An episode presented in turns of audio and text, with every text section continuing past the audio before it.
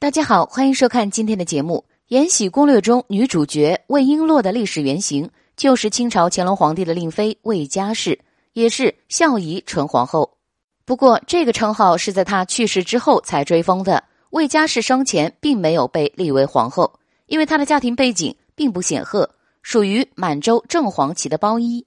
包衣就是清朝皇室的奴才，地位十分低下。这样的出身意味着魏佳氏的母家在前朝并没有什么势力，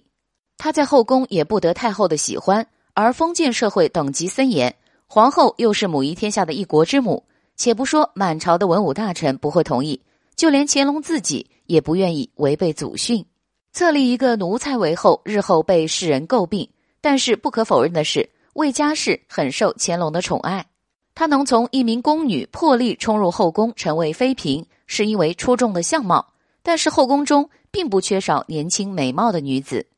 魏佳氏能在尔虞我诈的争斗中胜出，则是因为母凭子贵。有史学家统计过，乾隆后宫中总共有四十多个有名分的妃嫔，其中令妃生育的数量最多。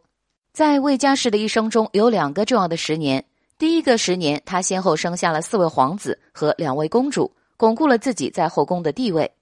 然后，继皇后被废，她被晋封为皇贵妃，代行皇后职责，成为后宫之主，长达十年之久。魏佳氏去世后，乾隆帝在他原有的仪仗中又增加了十八件，仅比皇后的仪仗少了一件。而且从他留下的遗物中可以看出，魏佳氏生前已经拥有东珠、朝珠，这是帝后才有资格佩戴的，可见令妃在后宫中的地位有多高了。